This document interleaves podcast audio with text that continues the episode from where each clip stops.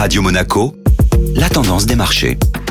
Radio Monaco, la tendance des marchés avec Société Générale Private Banking. Bonjour Clémentine Rousseau. Bonjour Benjamin. De nouvelles mesures de restriction viennent inquiéter le paysage boursier. Après la France, la semaine dernière, c'est au tour de l'Allemagne. Le pays décide de prolonger ses mesures de restriction face à la pandémie pour le cinquième mois consécutif. Alors serons-nous tous enfin libérés un jour de cette situation? Cette question anime les débats depuis plusieurs mois déjà et sème le trouble sur les marchés financiers. Les sociétés dites sensibles au cycle économique sont chahutées en ce début de semaine. Les bourses européennes tiennent le coup avec un Eurostock 50 à l'équilibre et une légère baisse du CAC 40 de 0,5%. Si les banques centrales des pays développés conservent des conditions accommodantes, qu'en est-il des pays émergents? Un nouveau risque fait surface du côté de la Turquie. La Banque centrale du pays décidait la semaine dernière de remonter ses taux directeurs à 19%, une mesure de lutte contre l'inflation saluée par les marchés. Mais c'était sans compter sur le président Erdogan, partisan d'une forte croissance alimentée par des taux d'intérêt bas, qui a décidé de limoger le gouverneur de la Banque centrale au risque d'aggraver les inquiétudes des investisseurs. En conséquence, une chute de la livre turque et de la bourse d'Istanbul de plus de 9%. Clémentine Rousseau, merci.